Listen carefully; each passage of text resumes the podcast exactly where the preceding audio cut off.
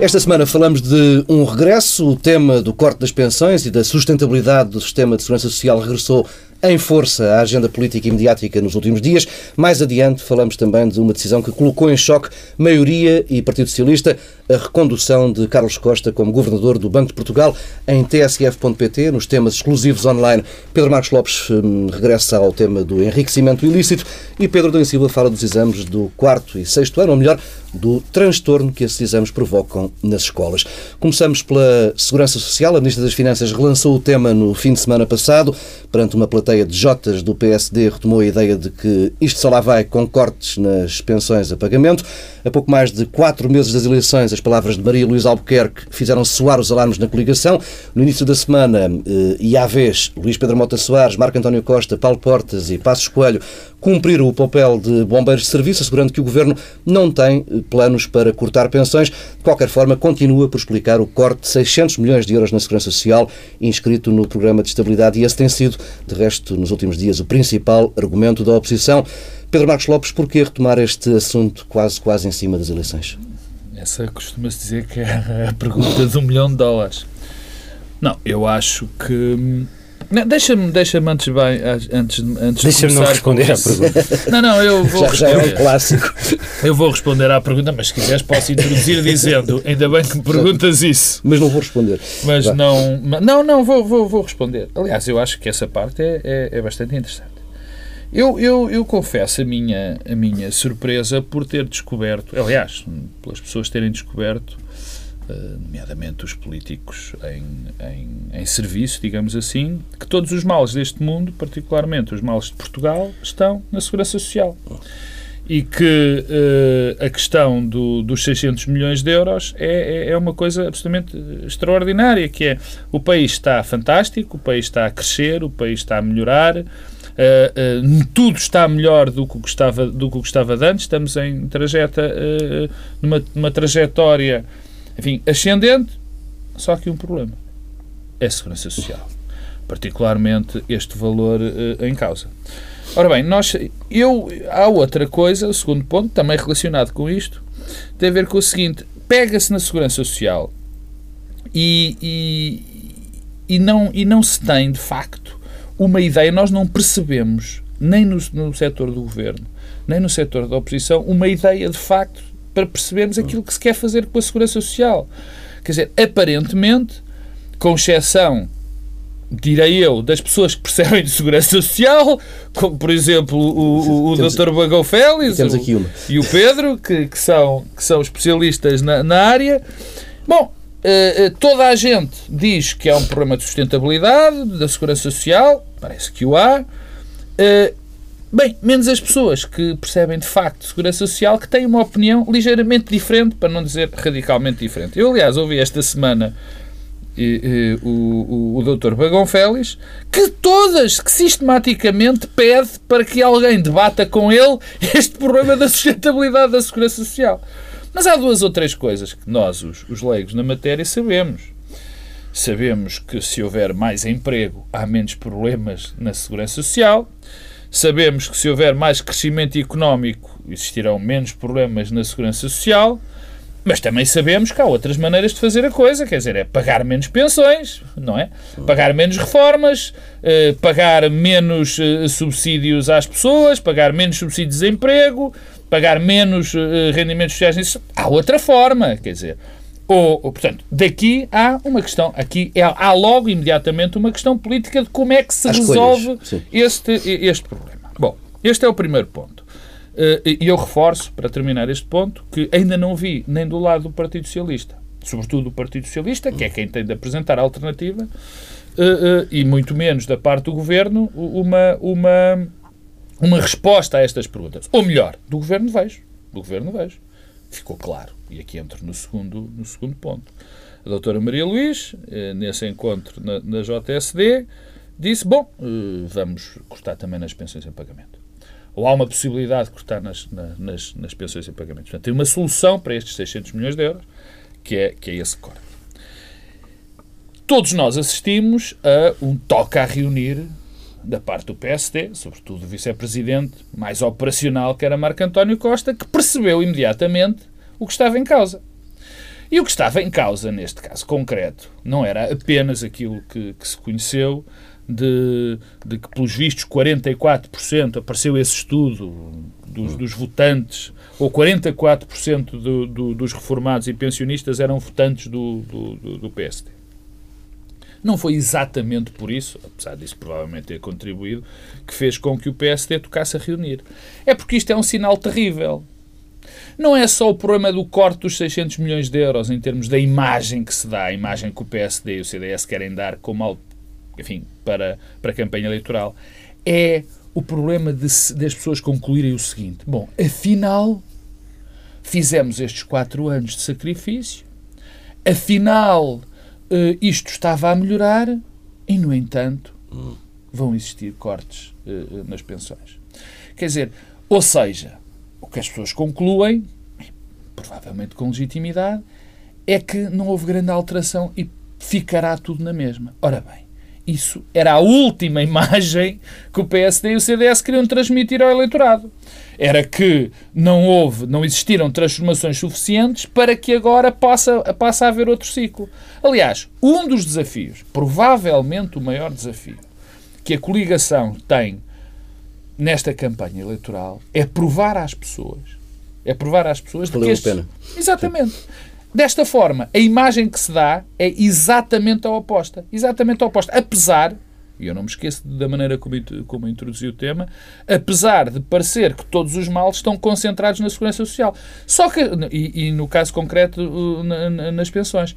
Só que as pessoas não conseguem bem distinguir, e bem, este sinal do resto dos sinais que, é dado, que são Pedro, Pedro Dom Silva, antes de irmos à questão mais eh, substantiva, vamos à parte política e lembro-me de ouvir eh, na quinta-feira Pacheco Pereira na quadratura a dizer que o PS tinha eh, pegado mal nisto e que isto, bem feito, bem feito, era encher o país de cartazes a dizer atenção que eles vão cortar nas pensões. Claro. Como, é que, como é que foi a gestão política de um lado e do outro?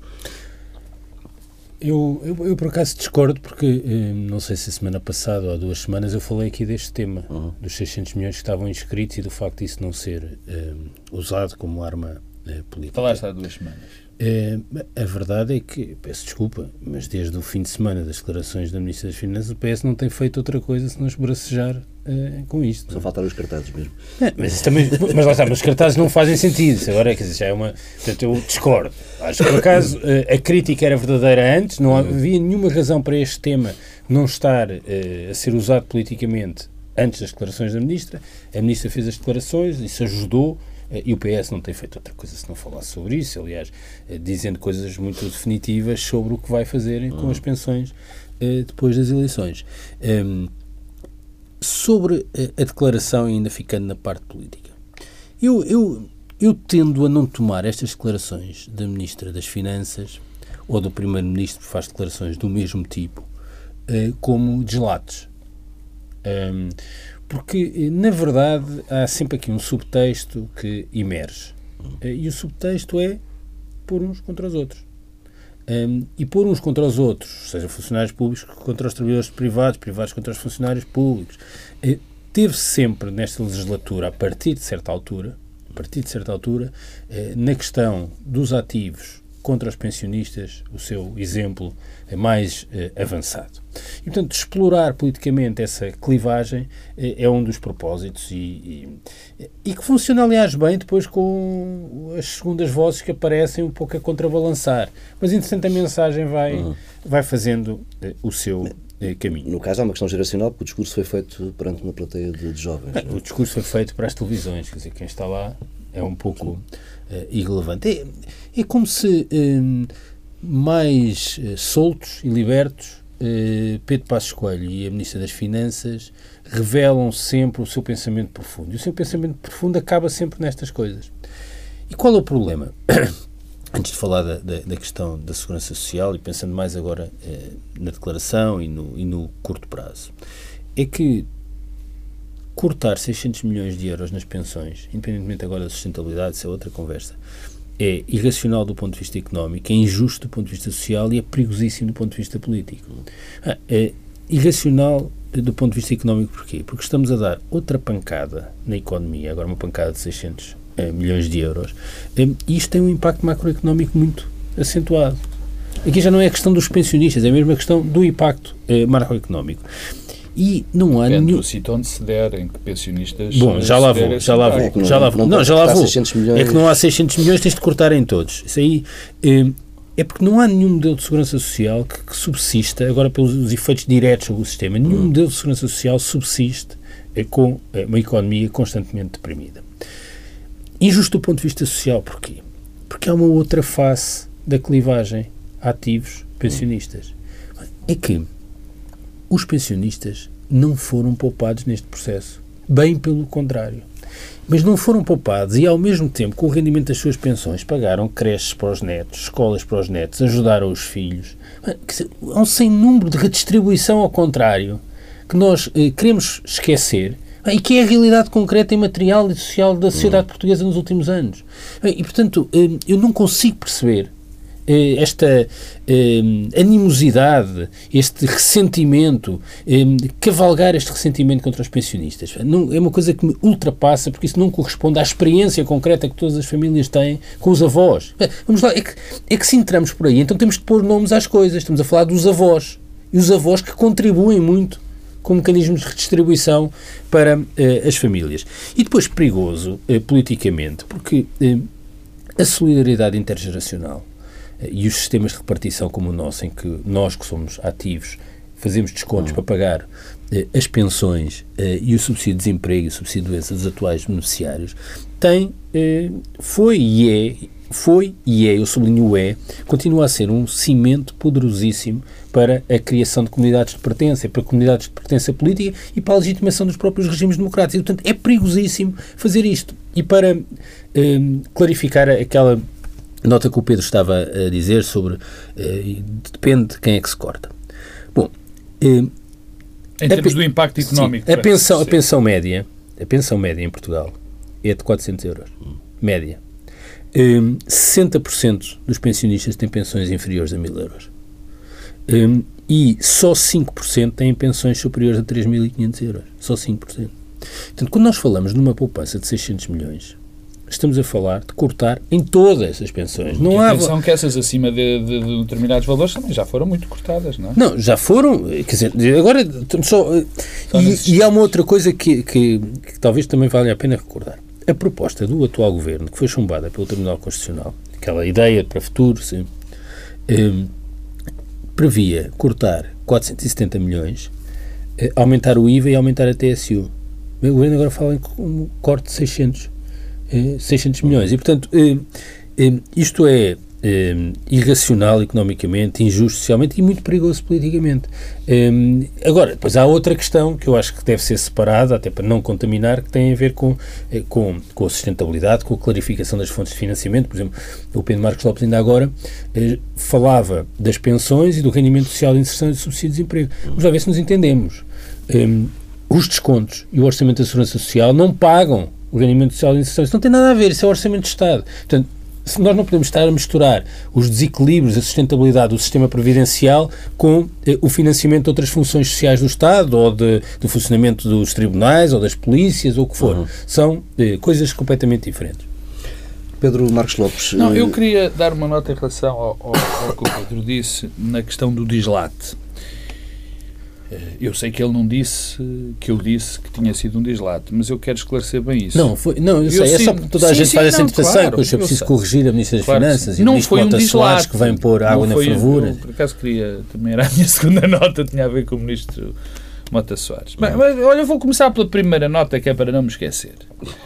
Acho verdadeiramente eh, notável, incompreensível e, e assaz disparatado, digamos assim, que sistematicamente a doutora eh, Maria Luísa Albuquerque venha falar dos temas da segurança social quando nós sabemos que, enfim, até há pouco tempo, pelo menos, desde que começamos a gravar este programa, havia um Ministro da Segurança Social que aparece sempre de uma maneira es- estranha, que é o Ministro da Segurança Social vem sempre reagir às afirmações que eh, a Ministra da- das Finanças faz sobre a própria Segurança Social. Quer dizer, o- Porque tens, tens aí um equívoco, é que não há um Ministro da Segurança Social, Não, o há Ministro- um Ministro das IPSS e depois a parte da Segurança Social das pensões eh, cabe à Ministra das Mas Finanças. o Ministro da Segurança Tem sido Social, assim sempre desde o o Ministro da Segurança Social transformou-se num comentador do- da doutora Maria Luísa Albuquerque sobre os temas da Segurança Social.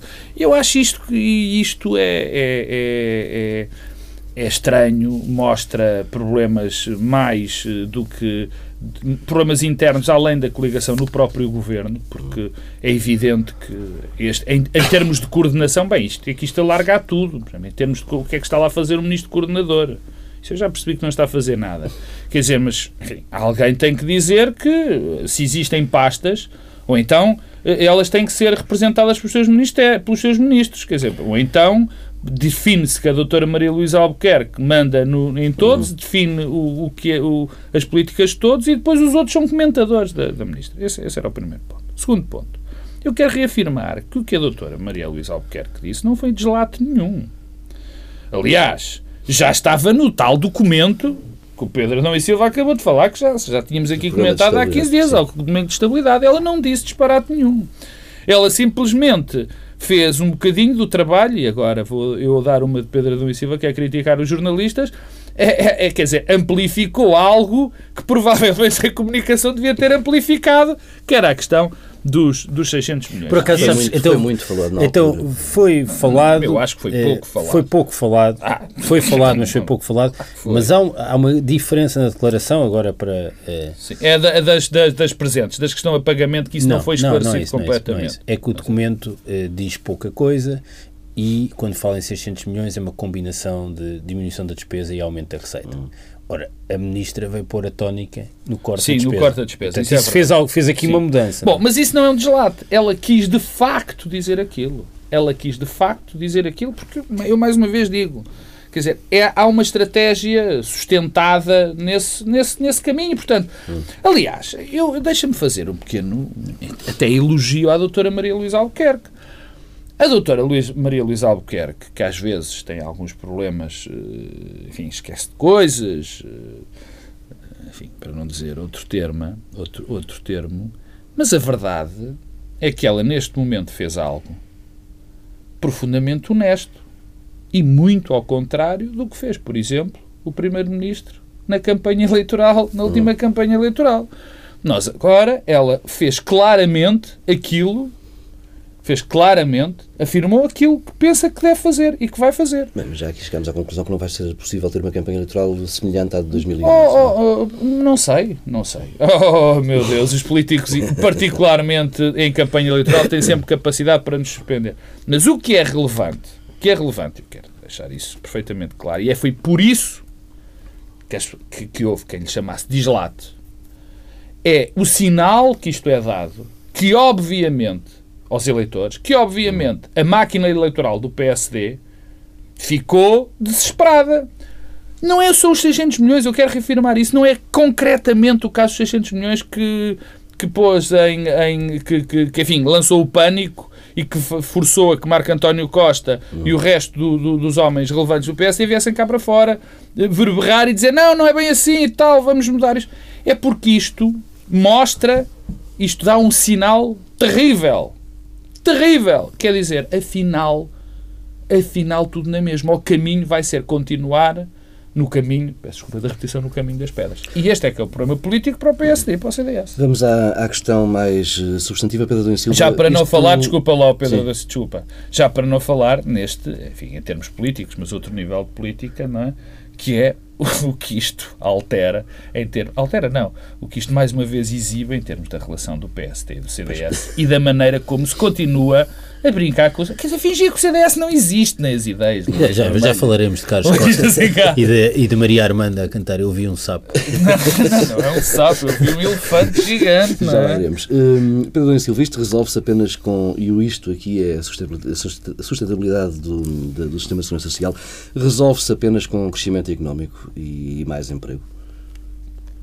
Ta- Também, isso, isso, se a economia crescer muito, a produtividade muito, os salários muito, é está se resolvida a questão. Chega ou, como diria Teixeira dos Santos, não chega. não é? Bom, Acho sim e mal não. as pessoas brincarem com o Sim, sotaque. não. Eh, sim, não. O próprio brinco. Bem, reparem uma coisa. Eh, o que é que o memorando de entendimento previa sobre pensões? Qual é a resposta? Nada, praticamente nada. Três coisas simples. Eh, englobar o rendimento das pensões para efeitos de tributação, para IRS, congelar os aumentos das pensões e eh, uma taxa sobre as pensões acima de 1.500 euros, que são poucas. O que é que aconteceu? Vítor Gaspar fez toda aquela austeridade à cabeça em 2011, 2012, escavacou a economia e a seguir, ai, ai, ai, que é preciso fazer alguma coisa, o que é que fomos fazer? Cortar rendimentos a pensionistas. Consequências conhecidas.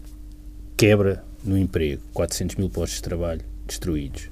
Imigração, outros 400 mil portugueses, eh, muitos deles qualificados, que emigraram. Eh, isto torna insustentável qualquer sistema eh, previdencial numa lógica de seguro social, ou seja, que as contribuições de hoje financiam os ativos, os, os pensionistas de hoje. Estimativas conservadoras mostram que a diminuição das contribuições e o aumento da despesa com subsídio de desemprego neste período foi de cerca de 9 mil milhões. Portanto, isto mostra bem que há aqui um problema eh, económico. A questão eh, do médio e do longo prazo. Repara, quais são as consequências deste, destes últimos anos? quebra na confiança. E a confiança é um ativo fundamental de um sistema previdencial. Quer dizer, não funciona. Se não há confiança, não funciona. Pessoas... Não é o sistema do sistema previdencial. É, é, é um bem básico numa democracia. Não, mas, tá bem, mas agora estou a falar do ponto de vista das contribuições. O esforço contributivo requer confiança. Um, e a confiança foi abalada. Os cortes nas pensões a pagamento têm um efeito de, de diluição da confiança uh, brutal. Depois, o que nós temos também é uma diminuição que eu acho que vai ser difícil de recuperar eh, das condições para termos reformas eh, na segurança social negociadas, incrementais e que estabilizem as regras. Isso ficou impossível. Ficou impossível por força dos cortes, mas também por força de uma outra coisa que já falei e que eu acho sempre importante falar, que é a demagogia um, eh, e as mentiras, não tem outro nome, as mentiras sobre as pensões mínimas e os complementos sociais. E nós, para fazermos uma reforma, precisamos articular o regime previdencial com o não contributivo e as pensões eh, mínimas. Sobre o futuro, reparem uma coisa. A razão por no memorando de entendimento não havia nada sobre pensões é porque a Troika achava e pensava que com a reforma de 2007 Portugal deixava de estar uh, entre os países que estavam numa situação de risco de sustentabilidade no médio e no longo prazo, a 40, 50 anos. E porquê? Por força de da alteração da fórmula de cálculo, a introdução de fator de sustentabilidade e da alteração das taxas de substituição. O que é que são as taxas de substituição? É a relação entre os salários, o último salário, e a primeira pensão. Portugal terá taxas de substituição muito mais baixas eh, no futuro. Portanto, a correção de médio prazo no sistema já estava mais ou menos feita. É curioso, porque aqui 15 dias foi conhecido eh, o Aging Report eh, da União Europeia e que atualiza eh, os cenários a 50, a 50 anos. E o que é que mostra? Mostra que, do ponto de vista demográfico, da esperança média de vida, nós continuamos a meio da tabela, a esperança média de vida aos 65 anos, continuamos a meio da tabela e não tivemos ganhos nenhums comparativos, ou seja, a nossa situação relativa até não melhorou. Eh, Mostra-nos também que a população vai diminuir significativamente até 2060, vamos voltar aos 8, mil, aos 8 milhões de portugueses mas eh, também mostra que, do ponto de vista eh, financeiro, eh, nós vamos ter eh, uma despesa, a despesa total com pensões hoje corresponde a cerca de 14% do produto. Hum. e vamos ter um aumento até meados da década de 30, início da década de 30. mas é um aumento em que a despesa vai estar nos 15% do produto. E isto com, com, com, perspectivas muito conservadoras para o, para o crescimento do produto. E depois, a partir daí, começa a reduzir de uma forma mais lenta, mas começa a reduzir. Portanto, o nosso cenário, esta ideia de que há um risco futuro, não é verdadeiro. Não, não corresponde a nada. E não corresponde a nada e vai corresponder a menos se nós tivermos capacidade política de diversificar as fontes de financiamento do sistema. Uhum. Há uma coisa que é verdade: a segurança social, mesmo na sua componente previdencial, não pode ser apenas financiada sob taxação sobre o trabalho. Ora, se nós diversificarmos as fontes de financiamento, eh, se formos capazes de eh, ter uma separação entre aquilo que é orçamento de Estado e, e eh, orçamento eh, da Segurança Social. Se fizermos convergir de facto totalmente as regras da CGA, da Caixa Geral de Apresentações, com o regime geral. Se conseguirmos trabalhar do lado das pensões mínimas, acabando com os complementos sociais sem condição de recursos. Se fizermos tudo isto, eu diria que o menor dos nossos problemas enquanto país é a segurança social. É, e por absurdo que, que, que, possa parecer, nós podemos continuar a conseguir pagar pensões, até porque temos o Fundo de Estabilização, onde há uma almofada grande, é, mas é, vamos ter dificuldade em ter os tribunais a funcionar, as polícias na rua, as escolas abertas, os hospitais abertos, e portanto eu não consigo perceber esta fixação. E esta fixação mostra que de facto há aqui um lado político um lado político, eh, que tem sempre como objetivo criar clivagens na sociedade portuguesa e criar clivagens entre novos e velhos. Eu acho que isto é uma coisa perversa. Pedro Marcos. Não, eu não acho que haja esse, esse objetivo. Quer dizer, concretamente, o resultado pode ser esse, a leitura pode ser essa. Agora, não, não me parece, uh, e tendo criticado eu muitas vezes e continuar a criticar uh, opções que. Uh, eh, eh, marcam de facto de uma forma mais clara essa, essa clivagem. Não é, neste caso concreto, que, que eu penso que o Governo.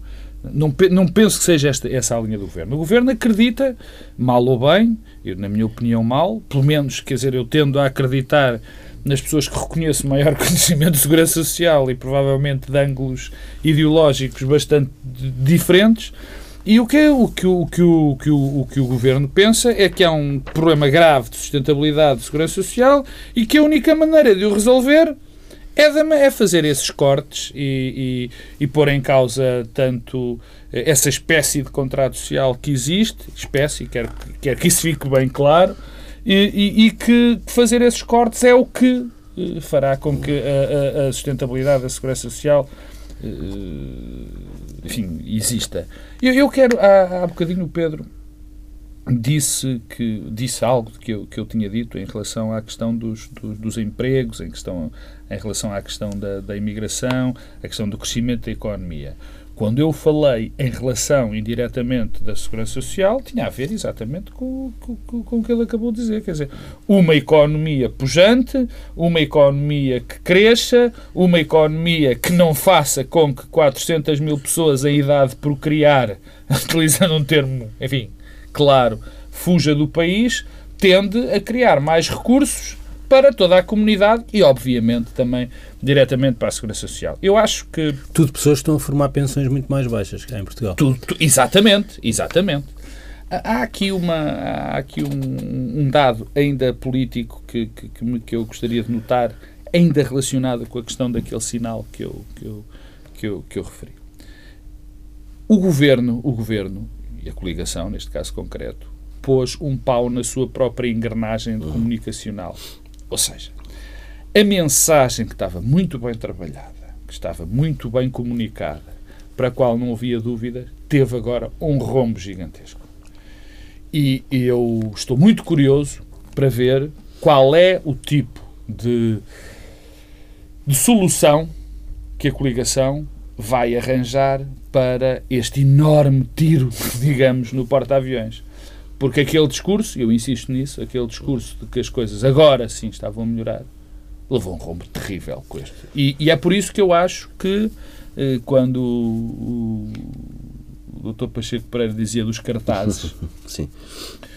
Eh, ele queria dizer, provavelmente, mito, concordo, ele queria dizer muito mais do que isso, quer dizer, e, e, e era a questão de se poder, neste momento, pôr em causa o discurso político e a grande mensagem do governo, que não vai ser alterada, e eu acho, agora faço um prognóstico, com o programa que aí vem do Partido Social Democrata. Não, queria só, muito breve, é muito breve e, e, tem a ver com a questão do financiamento e duas coisas que nós tendemos uh, a esquecer, ou muitas pessoas, uh, a ocultar objetivamente. Uh, e que tem a ver com a relação entre despesa e receita. Nós falamos em desequilíbrio na segurança social porque dizemos, bom, a despesa é muito superior à receita. E muitas vezes isto é feito ocultando duas coisas. Uma, a despesa com proteção social não tem, do ponto de vista da lei, toda a mesma eh, receita. Uh, e nós não podemos falar da despesa total esquecendo que há uma parte que resulta das contribuições e uma outra parte que, responde, que resulta dos impostos gerais. E fazemos muitas vezes as contas sobre a sustentabilidade e dito, bom, gastamos tanto em proteção social e a receita é só esta. Falso, porque a receita está consignada apenas a uma parte da despesa. Uh, em segundo, uma outra coisa, uma transformação uh, relativamente recente, mas que tem um efeito sistémico muito grande e que é novamente ocultado é quando nós pensamos em despesa e receita, esquecemos que hoje em dia uma parte da despesa, uma parte significativa da despesa, regressa ao Tesouro via IRS. Porque eh, as pensões hoje são taxadas de uma forma completamente diferente do que eram no passado. Eh, e isso faz toda a diferença. Eh, e quando a Ministra das Finanças, isso é um repto que eu acho que tem de ser feito politicamente, eh, quando a Ministra das Finanças fala deste tema, eu gostava de saber eh, do acréscimo de IRS que houve nos últimos anos, qual é a parte que é, IRS pago pelos pensionistas. Porque isso é importante para esta discussão sobre a sustentabilidade. Não temos esse dado, mas a Ministra das Finanças tem. E já que gosta de falar com tanto dramatismo da situação financeira, devia dizer claramente qual é a parte do IRS que é pago por pensionistas. Vamos eh, avançando. Parte da estratégia ou da tática eh, da maioria nos últimos dias passou por chamar o Partido Socialista a um consenso nesta matéria da sustentabilidade da segurança social. Eh, Ora, eh, Mas isso já foi uma fuga para a frente. por falar Sim, mas a ideia de falar de consenso é precisamente para dar aqui uma, uma ponte para o Ah, próximo isto tema. era um. É, é mesmo, Mas já agora, porque- então, já repararam que uma das. Aqui há dois, três meses, já tenho dificuldade em precisar, dizíamos: bom, este tema da segurança social eh, vai estar totalmente ausente da campanha porque o Primeiro-Ministro está inibido de falar sobre o tema, porque tem, tem aquele problema das dívidas. Já repararam? É, a, a lata, de facto, é uma coisa, a suprema lata. Bem, mas de lata vamos falar agora. entre esses apelos eh, ao consenso a propósito um da gancho social também, eh, e depois de diversas notícias que não tinham confirmação oficial, eh, na, na quinta-feira o Governo lá confirmou, anunciou que vai propor ao Parlamento a recondução de Carlos Costa como Governador do, do Banco de Portugal. Entre Passos Coelho e António Costa não houve mais do que um telefonema às oito e meia da manhã de quinta-feira, mesmo antes do início da reunião do Conselho de Ministros, com o Primeiro-Ministro aparentemente a limitar-se a informar o líder da oposição de que a decisão estava tomada. Hum, vamos primeiro à forma. Uh, a poucos meses das eleições, esta decisão não pedia um outro nível de entendimento, Pedro Marcos Lopes. Pensei agora o Pedro Marcos Lopes ia cantar a música da Maria Armanda, como se fosse, Não, não como se fosse um dirigente do CDS. Não, porque só teria só se fosse numa nova versão. Eu comi, eu vi um hipopótamo, um grande hipopótamo. Também há do Paul McCartney. Não, mas não é. Mas não. Mas, mas eh, só fazendo o, o olha que o hipopótamo teria que ser comido por muita gente, não é? Muita gente. Muita gente, porque, eh, enfim, eu olhei para o. Deixa-me só um parênteses nesse aspecto, já lá vamos, mas eu, eu li o, o, o enfim, documento, muito elogiado, em relação ao, enfim, em relação ao BES e ao comportamento do Banco de Portugal no O relatório processo da do Comissão BES, de o relatório da Comissão de Inquérito, foi tão elogiado por mim e, e, e voltaria a elogiá-lo, é propriamente particularmente o meio relator. para o Banco de Houve aqui uma unanimidade no país, da qual nós claro. participámos, dizer, olha, aqui está um exemplo de uma é um comissão belo exemplo, e aliás, eu, e, e- e é verdade. E com eu- um relator do PSD. E eu olho para aquilo e vejo uh, quem assinou aquele documento e eu pergunto-me, eu até insisto, as pessoas percam um bocadinho de tempo e leiam só as partes que dizem respeito à atuação do Banco de Portugal e do Governador do Banco de Portugal, assinadas pelos deputados do Partido Social Democrata e pelo CDS. E digam-me como é que eu, eu, o Pedro há bocadinho estava a falar de lata. Eu, eu sei que há compromissos eh, que os deputados têm de ter com determinadas posições partidárias e do governo. Muito bem. O que eu não consigo perceber é como é que se chega a uma lata tão grande que eu prevejo se vai chegar dos deputados que foram os relatores. O relator, por exemplo, daquele, daquele, daquele documento. E os deputados do Partido Social Democrata e do CDS que estiveram na Comissão Parlamentar e que são, no fundo, também os fautores eh, daquele, daquele documento, como é que eles vão atrever a aparecer na Assembleia da República quando for ouvido, quando o tema for o, o- o- a, a- a- recondução do, do Governador do Banco de Portugal. Como é que eles vão ter o tupete dali aparecer? Aliás, por falar em tupete, eu ontem vi o deputado, li uma coisa sobre o deputado Casa Abreu Maninho que dizia não, no, no documento estão apenas reparos sobre a atuação do Banco de Portugal. Do Governador. Reparos, quer dizer, e, e- antes de dar forma, quer dizer, como é que é possível mas, quer dizer, e, e nós na questão dos deputados na Assembleia da República estamos a chegar a um nível um bocadinho complicado. Quer dizer, é nós sabermos que há deputados que, nós sabemos, não, não lemos, que tomam atitudes públicas, dizem coisas publicamente, dizem até que são coisas que vão contra a sua consciência, os seus mais profundos valores e depois chegam ao, ao Parlamento e votam contra esses mesmos valores fazem, e a sua própria declaração de consciência. voto. Não, não, não conta, mesmo sem declaração de voto. Eu estou curiosíssimo para ver o que é que o deputado Carlos Abreu Amorim, o deputado Pedro Saraiva, os deputados, a deputada Vera Rodrigues, o que é que vão dizer? O que é que vão relação- Em dizer? relação a Carlos Abreu Amorim, houve um momento em que a opinião dele mudou em 24 horas, não sei se se lembram disso, em que houve declarações altamente críticas do governador e que depois passado... Sim, mas isto bem, mas vamos ao processo. umas horas Vamos ao processo, porque isto tem muitas, isto tem muitas coisas. Eu Quem também mudou de estratégia nisto também foi o Partido Socialista, porque a, a dada altura queriam, eh, eh, queriam confundir o governo, o, o banco, o Banco de Portugal com o governo, noutra altura tinham uma estratégia que era dos dividir. Foi uma confusão também terrível. Mas vamos ao processo.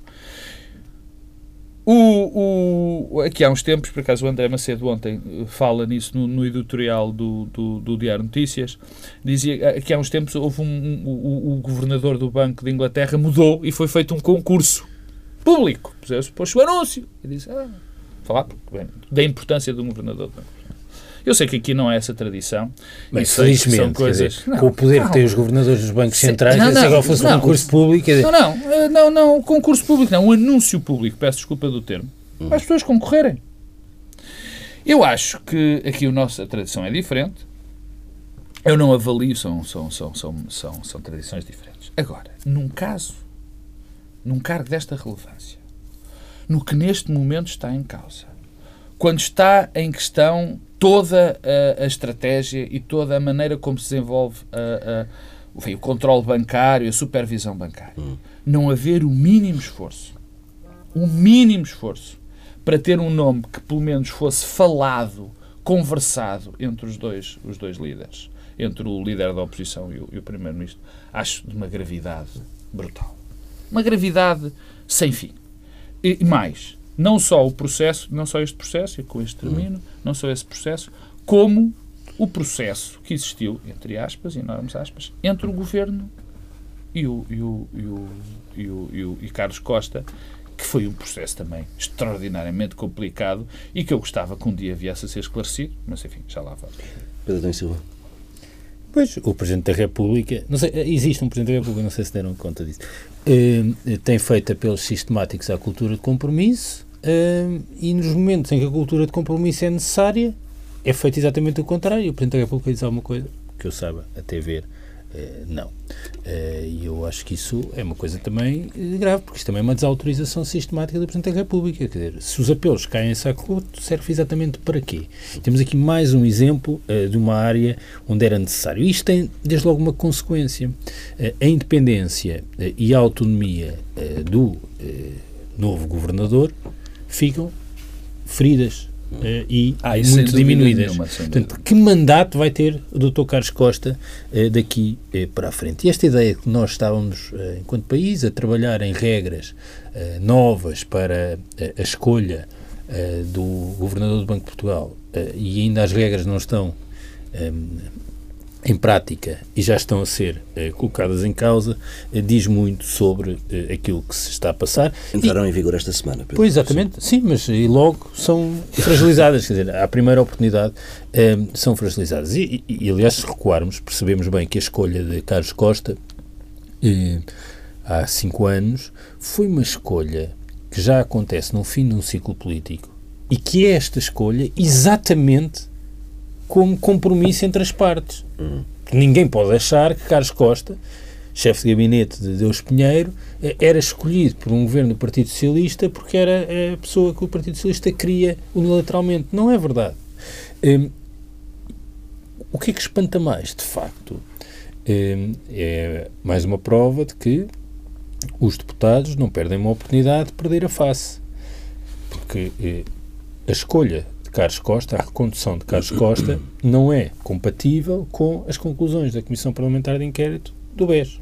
E isso vai obrigar, isso vai obrigar eh, a engolir eh, sapos gigantescos da parte eh, dos deputados e dos partidos. O que é que me parece que possa ter acontecido, e que o Paulo Tavares é que é especialista nos temas Banco de Portugal, é que o governo andou a testar outro nome. Ah, e a sucessão de notícias e o currículo do outro nome, António, Dr. António Varela, tornavam-no inviável como governador na, por outras razões que não as de Carlos Costa. E, portanto, perante este cenário... Culpa o governo do estava Paulo Tavares, que revelou aquela notícia. Não, e o público fez notícias sobre isso.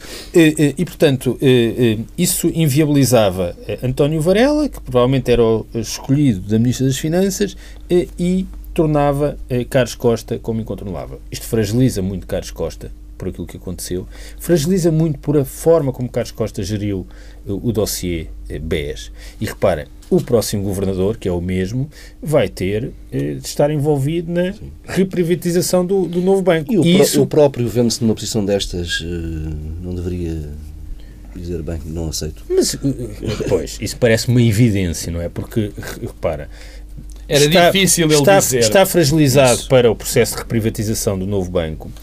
E nós não nos podemos esquecer de uma coisa o trabalho de supervisão é muito difícil. Eh, há uma desigualdade de posições e uma assimetria entre o supervisor eh, e, e, o sistema financeiro de meios. Agora, é nós sabemos eh, duas ou três coisas que são factuais. Uma, Carlos Costa deixou e permitiu a manutenção de uma administração do BES muito para além do prazo de validade. Carlos Costa colaborou ativamente eh, na história de sucesso que nos quiseram vender, que era a saída da Troika. E esta colaboração teve eh, no processo BES uma componente essencial, que foi, fez tudo para que eh, a implosão do BES ocorresse depois da saída da Troika. Uhum. E, e, o tudo significou celebrar em novembro de 2013 uma emissão de dívida soberana do BES, subordinada, peço desculpa, do BES para dizer, bom, cá está um banco a ir sozinho e autonomamente aos mercados, isto é a prova do nosso sucesso. E o Banco de Portugal colaborou nisto. E, e finalmente, o aumento de capital. Só estas coisas, independentemente de ter sido ativamente, passivamente, por desconhecimento, o que foi, isto inviabiliza Carlos Costa como governador do Banco de Portugal. Oh. Inviabiliza quando uma parte do processo ainda tem de ser tratada depois. Temos mesmo, oh, mesmo, mesmo oh, de, fechar uma frase de 5 segundos, Pedro. Não, há duas frases. A questão é irresponsabilidade compensa a responsabilidade que compensa neste governo, já compensou com o Ministro da Justiça, já compensou com o Ministro da Educação, já compensou com o Ministro da Administração Interna. E há outra coisa que eu queria, e essa é que era importante. Esta nomeação tem toda a lógica. Eu não concordo que, não sei, vocês têm melhores informações pelos vistos do que eu, que António Varela pudesse ser uma hipótese. Porque não só o, o Carlos Costa queria manter-se no cargo, pelos vistos, como tem toda uma lógica. Quer dizer, se o governo, neste momento, Pedro, não nomeasse, e acabo, se o governo, neste momento, não nomeasse Carlos Costa, estaria a fazer uma coisa extraordinariamente uh, clara. Era que não tinha concordado com a linha de Carlos Costa. E ora bem, o governo disse sistematicamente que a linha de Carlos Costa era a certa. Temos mesmo de fechar por aqui esta edição de Bloco Central. Lembro que em tsf.pt, nos temas exclusivos online, Pedro Marcos Lopes regressa ao tema do enriquecimento ilícito e Pedro Nunes Silva vai falar dos exames do quarto e do sexto ano ou, da forma como esses exames transtornam a vida eh, nas escolas durante alguns dias. Até para a semana. Pedro Marcos Lopes, a questão do enriquecimento ilícito, que esta semana voltou a estar na, na agenda. Bom, eu já falei disto pelo menos umas 20 vezes, mas vou voltar não, a falar. Não tão longe, mas. Mas vou voltar a falar até que a voz me doa. Aliás, falarei até que a voz me doa. Porque o que aqui está em causa, porque o que está em causa com esta lei e com outras leis que, que estão para aí a, a, aparecer, como por exemplo a lista dos pedófilos, uh, são exemplos brutais, a palavra é mesmo isto, brutais, de um ataque que está a ser feito ao Estado de Direito. Hum. E aos princípios fundamentais da democracia liberal e aos princípios fundamentais de que nós, como comunidade, nos decidimos reger. Hum. E, e, nunca, quer dizer, eu acho que nunca é demais falar deste tema. Vamos, vamos lá ver se a gente se entende. Nós entendemos como comunidade, enfim, os tais princípios fundamentais dessa comunidade, que nós podemos apenas ser acusados, nós, nós apenas podemos ser presos ou podemos pedir um, podemos pagar uma multa ou temos que pagar uma multa se formos condenados. E para que essa, existir, para que essa condenação exista, alguém tem de provar que nós não cometemos um erro, ou cometemos um erro, melhor dito assim. Isso é o que nós acreditamos como comunidade. É o, é o princípio fundamental do direito, quer dizer, fundamental da democracia liberal. O que esta lei faz é inverter essa lógica.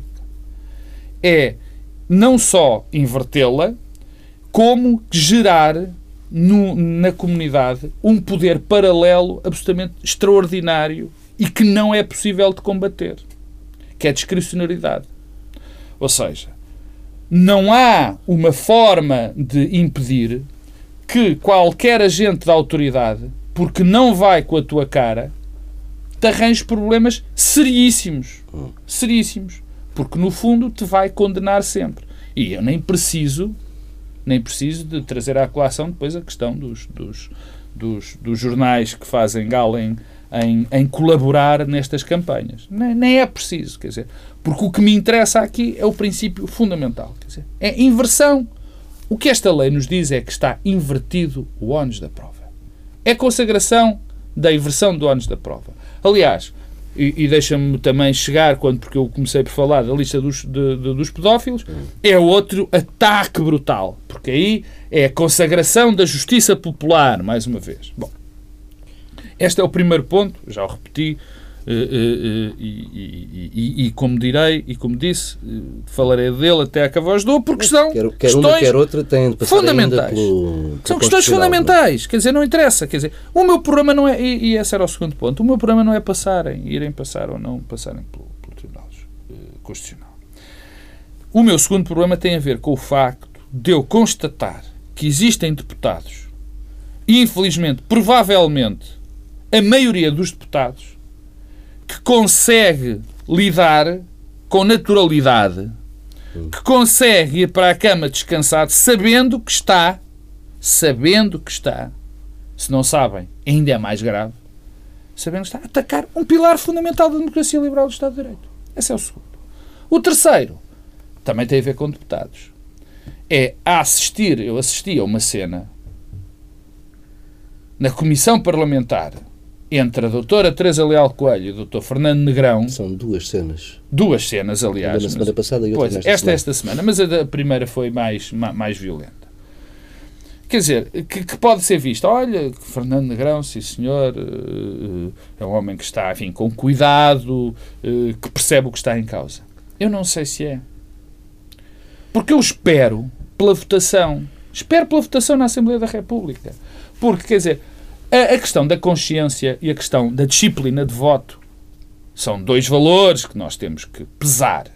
Quer dizer, mas quando estão em causa princípios, já disse isto 20 vezes, princípios fundamentais do Estado de Direito e da democracia liberal, quer dizer, se esses princípios não são os verdadeiros princípios da consciência e depois se tornam princípios da consciência, eh, questões de consciência, a votação do casamento entre pessoas do mesmo sexo, isso é que é uma questão de consciência. Já o facto de se atacarem esses princípios que são reguladores da nossa vida em comunidade, numa comunidade democrática, não são questões de consciências que tem que haver uh, disciplina de voto. Isto também, de facto, uh, uh, transcende-me e, e irrita-me. Também, sobretudo. Pedro Adão e Silva, também uma irritação do teu lado com os exames do quarto e sexto ano? Não, não é uma irritação. Não sou dado a irritações, muito menos com estes temas. Um incómodo, vá. É, vá. Tu pedires ao Pedro para se irritar, pá, isso não é algo que ele consiga alcançar. Não, não é uma irritação, é mesmo uma discordância profunda uh, e uma daquelas coisas que eu acho que tem de ser uh, revertida uh, rapidamente e espero que o próximo governo o faça, qualquer que ele seja, e são os exames muito precoces e prematuros. Portugal está numa situação única na Europa. Na liderança. Julgo, julgo que há um outro país que tem exames na quarta classe. Os exames da quarta classe era uma coisa que existia, um, que faz parte de uma memória longínqua um, à qual nós não queremos regressar. Tinha, aliás, uma explicação, era a escolaridade obrigatória, era preciso certificar. Portanto, as pessoas faziam o exame da quarta classe para ter um certificado que tinham tirado a quarta classe e que podiam ir tirar a carta de condução, para dar um exemplo. Um, ora, uh, já não é isso que acontece, uh, todas as boas práticas uh, apontadas pela OCDE mostram o erro que é introduzir exames tão precoces. o ministro um, Crato, na sua fúria revolucionária que o acompanha desde a sua adolescência, imagino, eh, continua a insistir neste vanguardismo eh, agora eh, travestido e, e deu nisto. Quais são as consequências?